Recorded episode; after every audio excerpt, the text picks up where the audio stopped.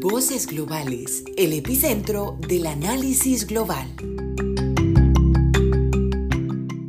Bienvenidos a Voces Globales, un espacio donde conversamos y analizamos asuntos nacionales y globales. Yo soy Martín Díaz Acevedo y si quieren contactarme para participar en estos análisis, me pueden contactar por LinkedIn.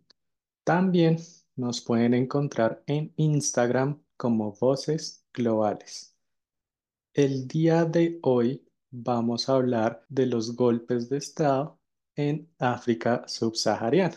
El invitado de hoy, primero, nos va a explicar qué son los golpes de Estado, nos va a compartir algunas estadísticas sobre los golpes de Estado en África en general, concentrándonos en África subsahariana, y vamos a tratar de indagar en esas causas y consecuencias que traen estos golpes de Estado. Nos vamos a enfocar después en Mali para hablar de ese caso en particular y vamos a terminar haciendo una pequeña perspectiva de lo que puede suceder con este tema de los golpes de Estado en este continente. Después de esta introducción, comencemos el análisis.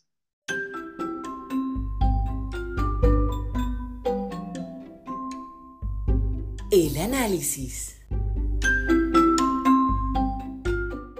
Vamos a presentar al invitado de hoy, Stefan Quiroga, politólogo con maestría en ciencia política de la Universidad de los Andes, con énfasis en relaciones internacionales y política comparada. Experiencia laboral internacional de más de ocho años como consultor en diversas agencias y programas de la Organización de Naciones Unidas y del Banco Mundial en temas políticos, posconflicto, desarrollo sostenible, derechos humanos, contraterrorismo y lucha antidrogas en países como Argelia, Colombia, Mali, Panamá y Estados Unidos. Bienvenido, Estefan. Gracias, gracias Martín por la invitación. Es, es un placer estar acá. ¿Cómo va todo? Muy bien. Entonces, ya que vamos a hablar de golpes de Estado, digamos que concentrándonos en África subsahariana, igual vamos de lo general a lo particular. Y lo primero, para los oyentes, lo más importante son los conceptos. Entonces, comencemos definiendo qué es un golpe de Estado. La gente usualmente lo puede relacionar muy fácilmente en que el pueblo tiene una inconformidad, pasa algo con el gobernante actual y por eso se ven obligados a hacer este golpe de Estado. Hay una definición mucho más profunda que esto, pero adelante. ¿Qué es un golpe de Estado? Sí, eh, pues digamos que en, términos generales creo que es un concepto, pues a mi entender, como bastante sencillo, bastante transparente, así como, como usted lo decía, pero sí, digamos que un golpe de Estado puede definirse la toma violenta del poder por parte de, de diferentes actores que, digamos que constitucionalmente no están digamos, delimitados para tener el poder. Puede ser la, una asamblea, el Congreso, el pueblo, o pues como, como hacemos referencia en este episodio, eh, pues las fuerzas militares. Muy bien, entonces metiéndonos un poquito hacia África, ¿cómo son los golpes de Estado ahí? Pues bueno, o sea, creo que digamos que los golpes de Estado en África son o han sido desde su independencia o desde que empezaron a, independizarse estas naciones, han sido golpes de Estado militares, ¿no? Que han, que han tenido, o sea, que han derrocado a la persona que ostenta el poder, ya sea presidente o quien, quien esté eh, eh, al mando por parte de, de los militares, ¿no? Algún general se revela en contra de la persona que tiene el poder y pues estos son como las principales como características eh, de, los golpes de Estado en, África. Y eso los hace más violentos que otro tipo de golpes de Estado, ¿no? Y más con más consecuencias, tal vez.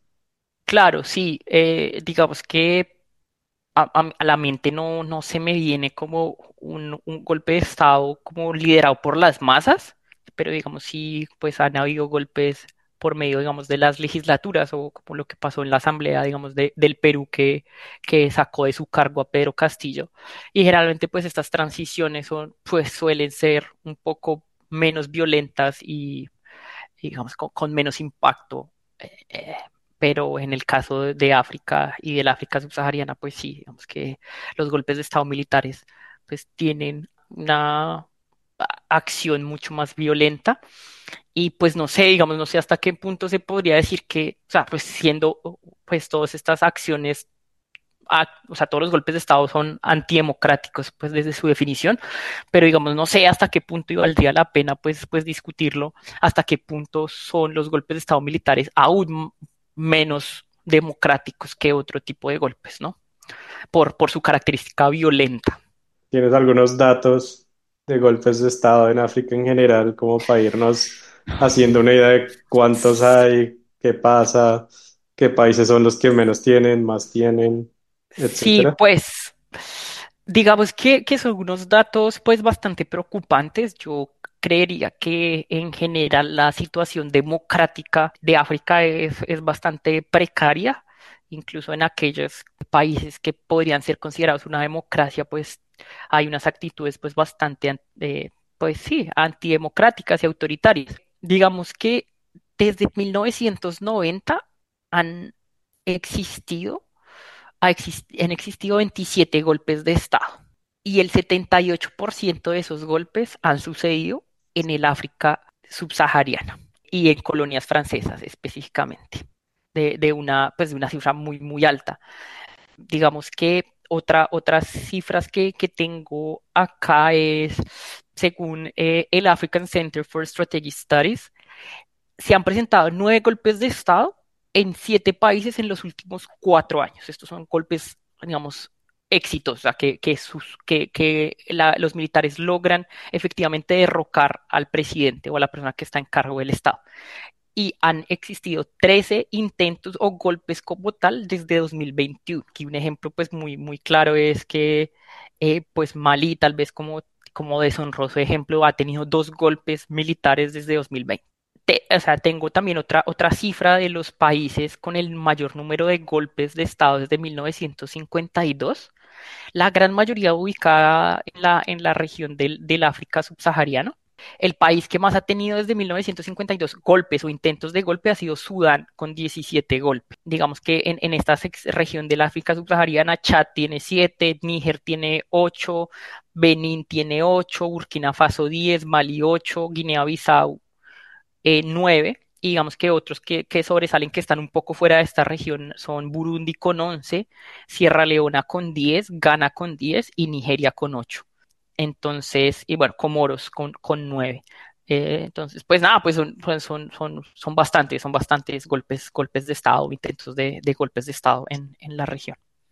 Sí, son bastantes, en unos casos preocupantes, y eso pues de pronto ya lo analizaremos, que los efectos que puede tener en el país en general para progreso, crecimiento y demás, pues hace que tal vez no tengan. Tratemos de identificar tal vez las causas, las razones de por qué se dan tantos golpes de estado en general Sí, o en algún país en particular. Yo sé que todos los países tienen su propio contexto, sus diferencias, pero ¿hay algo que tengan en común de característica? Pues Martín, para mí, para mí sí, pues digamos que todos los países en África eh, comparten pues la, la marca de la colonización y creo que definitivamente la colonización en África tiene un gran poder explicativo a la hora de entender pues las grandes crisis económicas, políticas y sociales que está sufriendo el continente en la actualidad. Pues digamos que son unas naciones relativamente jóvenes cuyas independencias empezaron en los 60 más o menos hasta mediados de los 70 y que las cuyas fronteras fueron eh, definidas eh, de manera arbitraria por las potencias colonizadoras en el siglo XIX. Si nos ponemos a ver, digamos, con detenimiento el mapa de África, pues que en la actualidad reflejan buena parte de las fronteras que se trazaron en el siglo XIX, pues parece uno estar en presencia de unas fronteras que han sido trazadas o dibujadas con regla y con escuadras, unas fronteras ba- bastante rectas. Y bueno, digamos, como todas las fronteras que, que, que realmente pues son imaginarias, pero digamos que estas fronteras particularmente no se adaptan a las realidades sociales, políticas, económicas y culturales de los habitantes y de, digamos, de los grupos eh, poblacionales de este, de este continente, que en buena parte tenían unas costumbres nómadas y con, eh, pues, con tradiciones tribales, lo cual pues no se adapta como a la definición geoespacial eh, de Estado-nación moderna. Y creo que ahí, desde ahí se puede empezar a tratar pues este problema de los golpes de Estado en África y digamos de en general la inestabilidad que sufre África, un poco lo que le decía anteriormente Martín, que siento yo que eh, pues igual la, la democracia eh, en África pues, pues, pues está, está en peligro en general digamos que, que también, o sea, que también tiene que ver el tipo de colonización, ¿no? Y, y, ya centrándonos un poco más en la, coloniza en, en la colonización de esta región subsahariana, pues la gran mayoría fue una colonización en esta región francesa, o sea, digamos, de, de, de estos países eh, que están en el África subsahariana, a excepción de Sudán, todos fueron colonias francesas. Y Martín, no sé, no sé si usted recuerda este famoso libro de eh, por qué eh, fracasan los países de, sí, de, Ace- de Acemoglu y Robinson. Eh, digamos que para mi gusto son como muy institucionalistas, pero, pero digamos que ellos explican por qué las colonias británicas en América en general han sido más exitosas en términos, digamos, de este concepto de desarrollo que llamaremos entre comillas, que las colonias españolas en América. Entonces, digamos que ellos explican en la, en América Central y América del Sur, las colonias españolas fueron mucho menos exitosas y los países que, que se independizaron fueron mucho menos exitosos porque las sociedades originarias de estos lugares tendían a ser mucho más grandes, más estructuradas y más jerárquicas, por lo que reemplazar, digamos, como todo el aparato, la estructura de poder fue mucho más difícil para los españoles. No bastaba con matar a unos cuantos soldados o a unas cuantas personas, eh, sino porque la estructura de poder seguía ahí y los, y seguían reemplazando incluso a los líderes. Mientras que los británicos, sobre todo en Norteamérica, encontraron sociedades pues mucho menos jerárquicas, menos organizadas y más dispersas, por lo que aniquilarlas e imponer sus propias instituciones fue mucho más fácil. Esto, digamos, teniendo en cuenta que, que el tipo de colonización también importa un poco. Y acá, bueno, viene como, como una, una cosa que, que puede ser inter- interesante como para el debate y digamos que dice, dice eh, algunos historiadores, eh, digamos, un, historiador británico, eh, Ferguson, en, en su texto The West and the Rest, los ingleses crearon colonias en Estados Unidos, en Canadá, Australia y Nueva Zelanda, de poblamiento, donde los colonos tenían la libertad de elegir su forma de gobierno. Mientras que en África no se respetaron, digamos, las, las estructuras e instituciones anteriores a la presencia europea, pues se, se imaginaban como culturas incivilizadas, salvajes y sobre todo negras, eh, digamos, como, este concepto de personas sin alma, sin derechos, bueno, etcétera, etcétera. Los británicos, en, e- e- en el caso específico de la colonización, instalaron centros de captura de recursos naturales con escasa inversión en desarrollo de sistemas administrativos locales, mientras que los, los franceses trasladaron su sistema administrativo, judicial y educativo a estas colonias. Dicen algunos, algunos autores que en general, por esta razón se puede explicar que los países francófonos pues sean como un poco más estables y pacíficos que los anglófonos. Pero pues digamos que acá pues ahí viene un poco el debate, ¿no? De por qué en el, en esta África subsahariana han existido pues otros golpes, pues como, o estamos como en un boom o en un auge en los últimos años eh, de golpes de Estado que llevaban un buen tiempo que como vimos en la tendencia principal pues habían disminuido.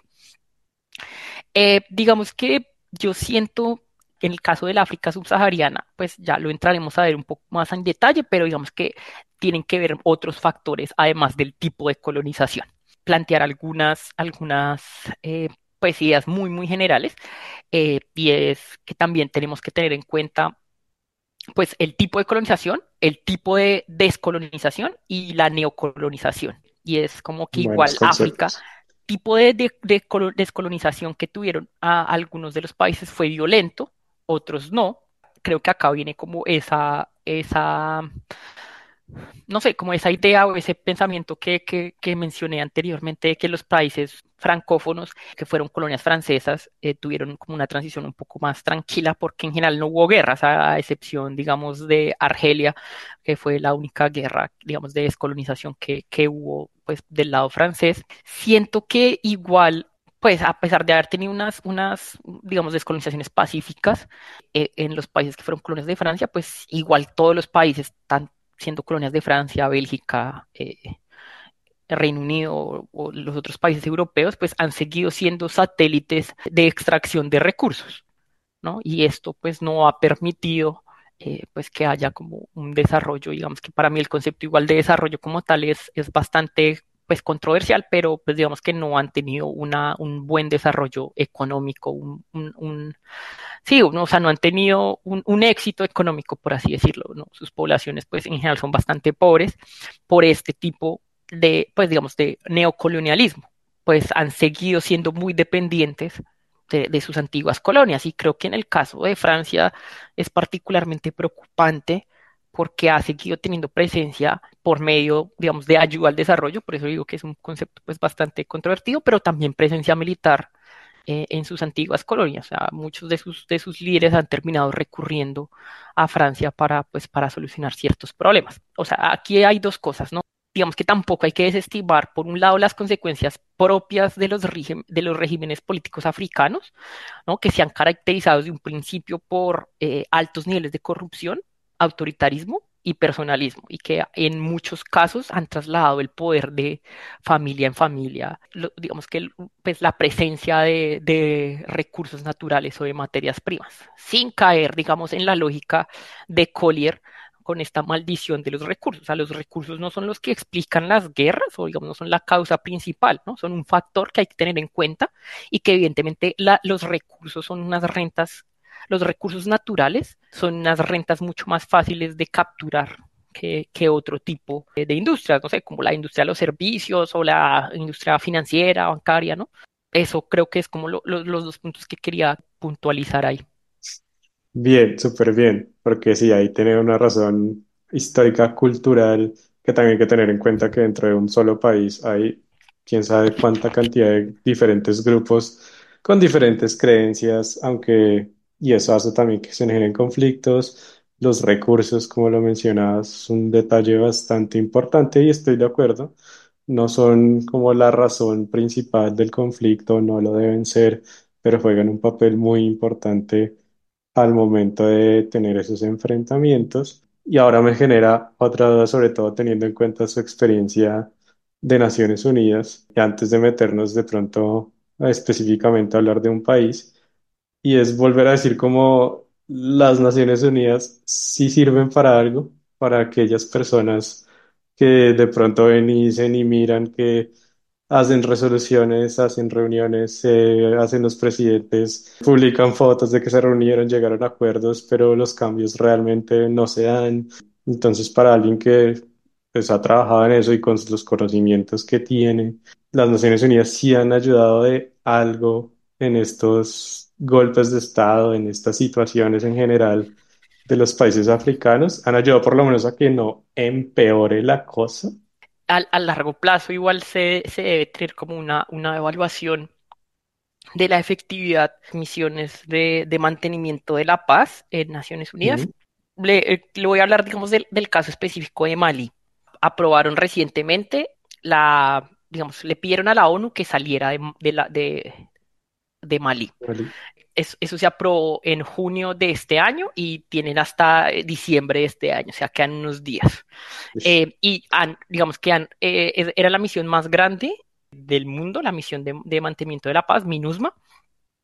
Eh, tenía algo así como 13.000 cascos azules que se han ido retirando lentamente. Y en, los, en estos meses que han pasado desde junio hasta ahorita, pues se ha visto un aumento eh, en los actos de violencia, sobre todo hacia las poblaciones civiles. Entonces creo que, que hay, digamos que hay un impacto directo, ¿no? Y, y que el Estado maliense no tiene la capacidad para hacer presencia en, en las zonas más alejadas, sobre todo en el norte de Malí.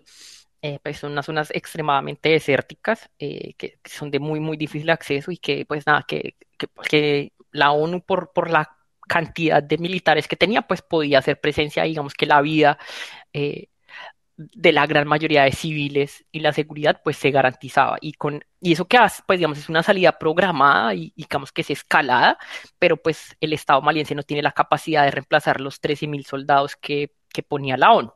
Y acá viene otro punto muy importante que creo que pues más adelante podremos tocar a profundidad y es pues digamos que eh, el caso específico de Malí cuentan con, con el respaldo de Wagner. Para mí, al menos para estatal, eh, que presta seguridad, digamos, de una manera, pues, como contratistas privados y que, digamos, que es la respuesta del gobierno maliense a la salida de la ONU, ¿sí?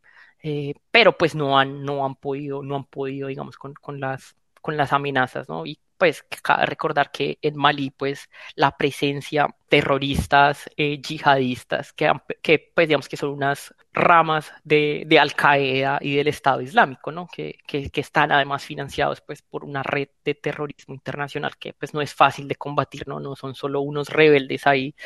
Y a eso se le suman además, en, en el caso de Malí, pues algunos ejércitos independentistas, ¿no? Que habían sido parte del acuerdo de paz que se firmó eh, en 2015 y que por eso, pues digamos que la, la, ONU puso una misión de sostenimiento de la paz.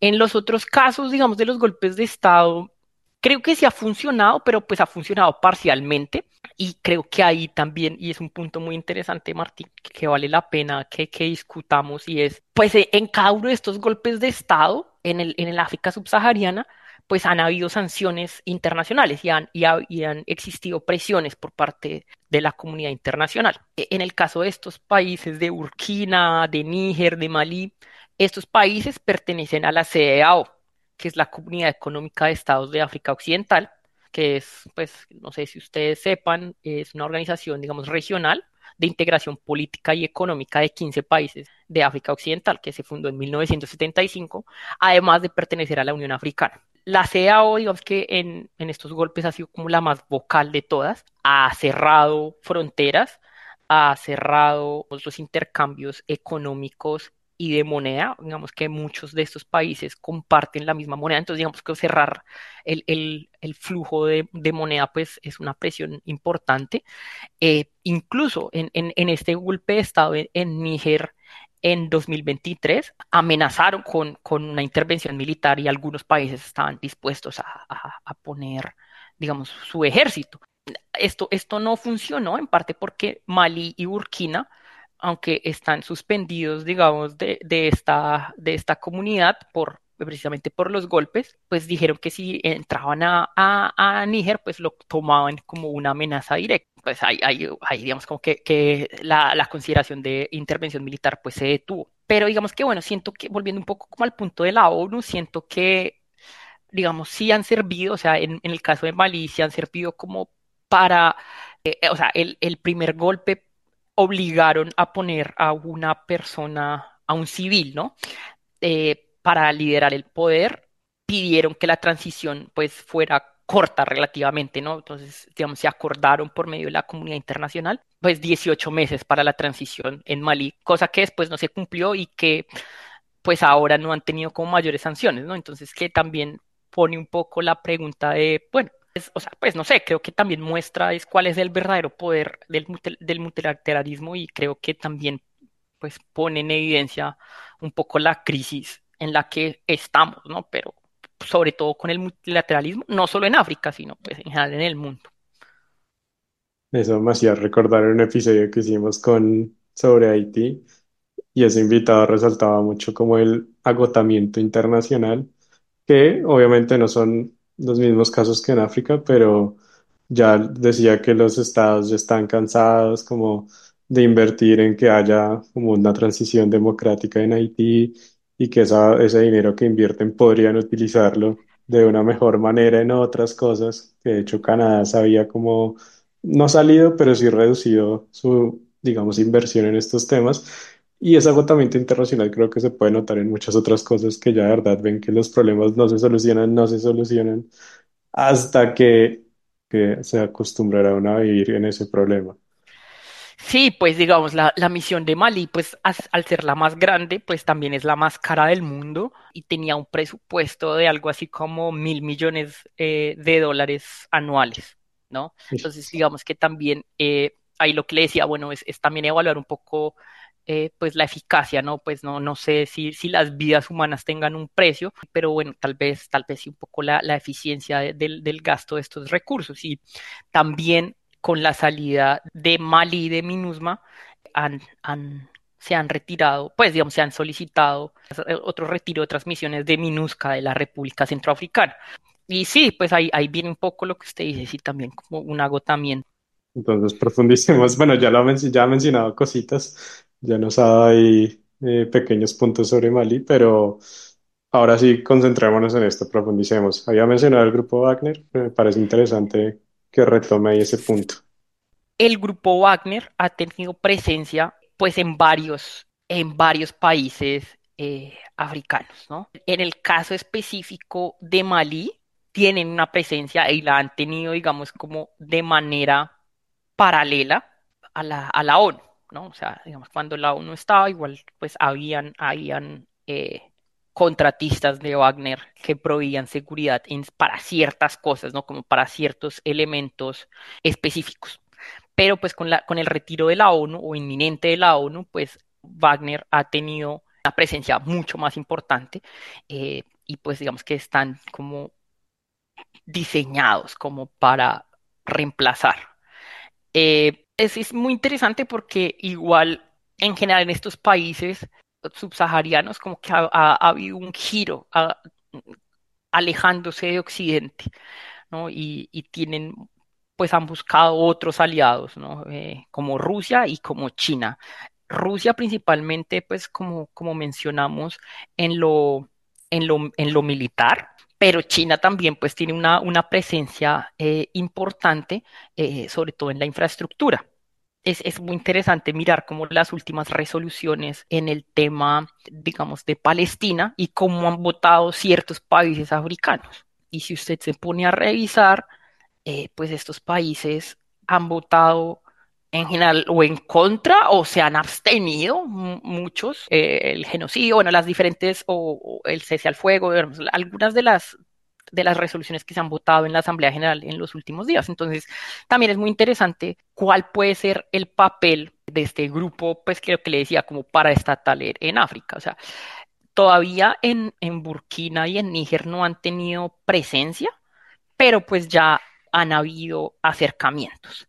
Eh, en Sudán también tienen presencia y Níger, pues digamos como que ha tenido como ciertos acercamientos. Y en el caso de Burkina Faso, digamos, desde, desde, desde el gobierno se dice que no están operando, pero que la, la cooperación con Moscú se limita a formación de soldados en el manejo de armamento comprado a Rusia. Nada, como que están ocupando, hay un vacío contratistas rusos que también está dejado en parte, digamos, la, la la operación Barkhane, que fue una operación militar liderada por Francia en el Sahel para combatir el terrorismo y que, pues, por solicitud de los gobiernos, eh, pues, subsaharianos o del Sahel específicamente, pues, se decidieron retirar. Es muy interesante, ¿no? Cómo, cómo en estos vacíos, digamos, de, de fuerza militar o de poder de, de, potencias occidentales, pues, había un giro un poco, eh, pues, hacia Rusia y hacia China y vuelve otra vez como con mi punto en, temas de estas tendencias como poco democráticas. Y, siento yo que pues también hay, hay como, sí, como, como un como un correspaldo, lo que le decía, ¿no? Como que en ciertos casos, claro, como que Rusia y China no hacen mucha presión para que haya un cambio hacia un cambio democrático y que, que estos golpes de Estado pues se acaben. Eh, eh y, viceversa, ¿no? O sea, en, ciertas resoluciones los países africanos pues no, pues votan eh, o se abstienen, o también, ¿eh? o sea, por mencionar, pues mencioné el caso de Gaza, pero pues si usted también se va a, revisar las, las, votaciones eh, en, en, contra de la guerra de Ucrania, pues los países que tienen pues más presencia de, de Wagner o con más negocios con Rusia y con China, pues se han negado como a votar o a condenar realmente pues la, la invasión rusa. ¿Algo para destacar antes de entrar como a conclusiones? Algo que de pronto haya faltado mencionar.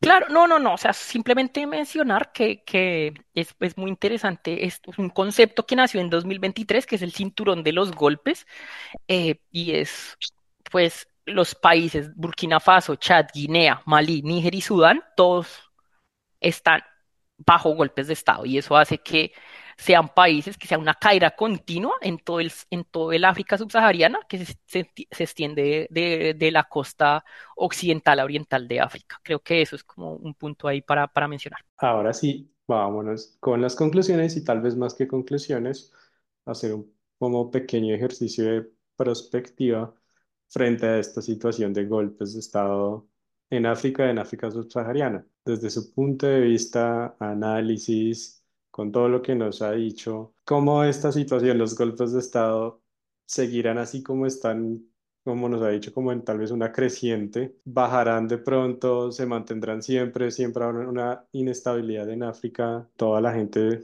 supone que siempre hay inestabilidad en África. ¿Cuál es el posible futuro, posibles escenarios de África Claro, en no, este caso? Es muy complicado, ¿no? Es muy complicado cómo, cómo hacer predicciones, eh, es muy complicado, eh, digamos, la situación además eh, humanitaria que vive el África subsahariana, es una de las regiones pues más pobres del mundo, si no la más pobre del mundo. Tienen que haber unos cambios eh, realmente profundos en las dinámicas globales, pues o- otra parte, digamos, que también puede explicar el problema es del, entre comillas, subdesarrollo en África, es el consenso de Washington eh, también, ¿no? Como, como todas estas reformas estructurales propuestas por el Banco Mundial desde hace muchos años y que, han y que siguen teniendo impacto y que no han permitido, digamos, que la economía en, en África florezca. Pero, digamos, específicamente con el tema de los golpes de Estado, pues sí es difícil saber si, si van a seguir en, una tendencia o no. Digamos que lo que hablábamos un poco, como que la falta también de, de condena, o no, no solo la condena, sino de eficacia a la hora de golpes no sucedan por parte de la comunidad internacional. Tener un poco ese gustillo a que podemos ver otros episodios en otros países, que será muy interesante ver qué va a suceder cuando estos golpes de Estado eh, pues lleguen a su fin, ¿no? Como, como habíamos dicho, la comunidad internacional en eso sí, digamos que entre comillas ha sido exitosa en poner unos límites temporales, pero digamos en el caso de Mali se impuso 18 meses en un principio en septiembre de 2020 y estamos a diciembre de 2023 y todavía siguen y digamos después hubo una renegociación y dijeron que bueno, que en un término de cinco años van a entregar, va a ser una transición del poder. Entonces va a ser muy interesante cuando estas transiciones ya lleguen a su fin y cuando digamos, en el caso de Malí, estos cinco años se cumplan, ¿no? ¿Qué va a hacer la comunidad internacional y cómo va a ser esta, esta transición, pues, hacia la democracia o pues que salgan, digamos, de estos eh, regímenes netamente pues autoritarios y autocráticos. También pues va a ser interesante como, como, le, le- como mencionaba un poco al principio, la idea de, de la democratización en África en general, ¿no? Países que igual tienen elecciones y, pero pues que si uno se pone a ver en detalle, pues, pues son poco democráticos, entonces digamos que es interesante estas tendencias, ¿no? Hacia dónde pues van a ir. Por último, sí, pues, pues el poder de, de las potencias eh, siento yo que Estados Unidos ha perdido eh, bastante fuerza en, en, en, en África en general y especialmente en el África subsahariana. Entonces va a ser muy interesante cómo Estados Unidos va a intentar reganar terreno a la vez que África, eh, que, perdón, que China y Rusia pues intentan no perder. Eh, terreno en África y tal vez, tal vez, pues una esperanza puede ser que Estados Unidos, digamos, como que en su afán de de ganar o de posicionarse un poco mejor en África, invierta pues en mejores instituciones económicas, en mejores instituciones democráticas y que podamos ver un giro un poco hacia la democracia. Creo que esa, esas serían como, como las principales conclusiones o pues digamos perspectivas. Y es importante señalar que Estados Unidos tiene elecciones el otro año y entonces eso va a ser todavía más interesante dependiendo si siguen demócratas o vuelven los republicanos. Claro, y si vuelve, y si vuelve Donald Trump, bien, ¿no? Porque tampoco, o sea, digamos que Donald Trump no es el republicano tradicional, eh, entonces, pues, ¿cómo van a ser las relaciones con África? Que sí, que lo que le digo, yo siento que no, en los últimos años no, pues no han perdido mucha presencia y que obviamente, pues, no son una prioridad para los republicanos. Muy bien, ahora sí nos vamos a nuestra última sección. Recomendaciones de la semana.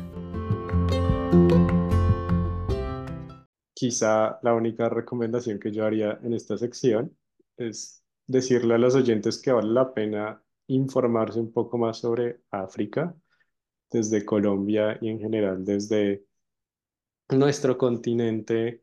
Es un poco, no quiero decir difícil, pero parece que la gente no le presta mucha atención a lo que sucede en esos países y es, pues, en esta época de conectividad es fácil informarse sobre África y pasan muchas cosas muy interesantes en estos países que yo creo que vale la pena decirle a los oyentes que traten de seguir de informarse sobre lo que pasa en este continente. Pero pasando a otros temas más ligeros, eh, Estefan, ¿qué recomendaciones hay para los oyentes? Eh, bueno, pues les traigo una, una recomendación que me ha tenido enganchado los últimos días, que es un videojuego. Eh, yo lo juego en Xbox y está, eh, pues, está gratis con el Game Pass que se llama Party Animals. es un juego como estilo Super Smash Brothers, pero con animales como de peluche. Y está muy bueno, está muy divertido para jugar pues solo o con, o con los amigos. Y les traigo también una recomendación de una docuserie, tres episodios cortos pero sustanciosos, que es El Gran Cirujano del Engaño. Es un cirujano eh, italiano, graduado todo, pero que por cosas de, de la vida termina eh, engañando a gente, eh, y no solo a gente, a grandes institutos médicos en todo el mundo en Suecia principalmente, en Estocolmo, para hacer trasplantes, digamos, de órganos, pues, construidos de la nada, ¿no? De tráqueas y, bueno, diferentes partes del cuerpo y, pues, al final resulta siendo un engaño y termina, pues, matando a muchas personas y, pues, nada, cuentan, cuentan, eh, o sea, habla, habla la que fue como, pues, la, pues, una de las, de las esposas o novias de, del señor, eh, y pues es impactante, es impactante, está en Netflix eh, y vale, vale mucho la pena. Tres episodios cortos pero poderosos. Muy bien, maravillosas recomendaciones. Pues muchas gracias por esta clase. No, Martín, muchísimas gracias por, por la invitación. Eh, fue un placer estar, estar acá con usted y compartir con, con los oyentes. Y también, pues yo creo que me, me uno eh, a, su, a lo que mencionaba usted ahorita, de conocer un poco más sobre África. Y digamos que nosotros nos quejamos como colombianos que hay muchos estereotipos sobre nosotros o sobre los latinos usamos los mismos estereotipos para, para referirnos a África, ¿no? Como si fuera solo un solo país, un solo continente que, que, es, que es igual, que es pobre y que como que no sucede mucho, pero sí vale la pena un poco, un poco informarse y quitarnos un poco como ese velo y ese, pues, ese racismo que, que, que está ahí. Les presto y a ustedes, estimados oyentes, muchas gracias por escuchar este episodio. Si les gustó, por favor, compártanlo, por favor, dejen sus comentarios y respondan la encuesta. Y si quieren hacer parte de estos debates, me pueden contactar por LinkedIn y nos pueden encontrar por Instagram también como Voces Globales. Gracias por sumarte a este análisis internacional en Voces Globales. Te invitamos a seguir explorando, debatiendo y formando opiniones independientes. Disponible en tu plataforma de podcast favorita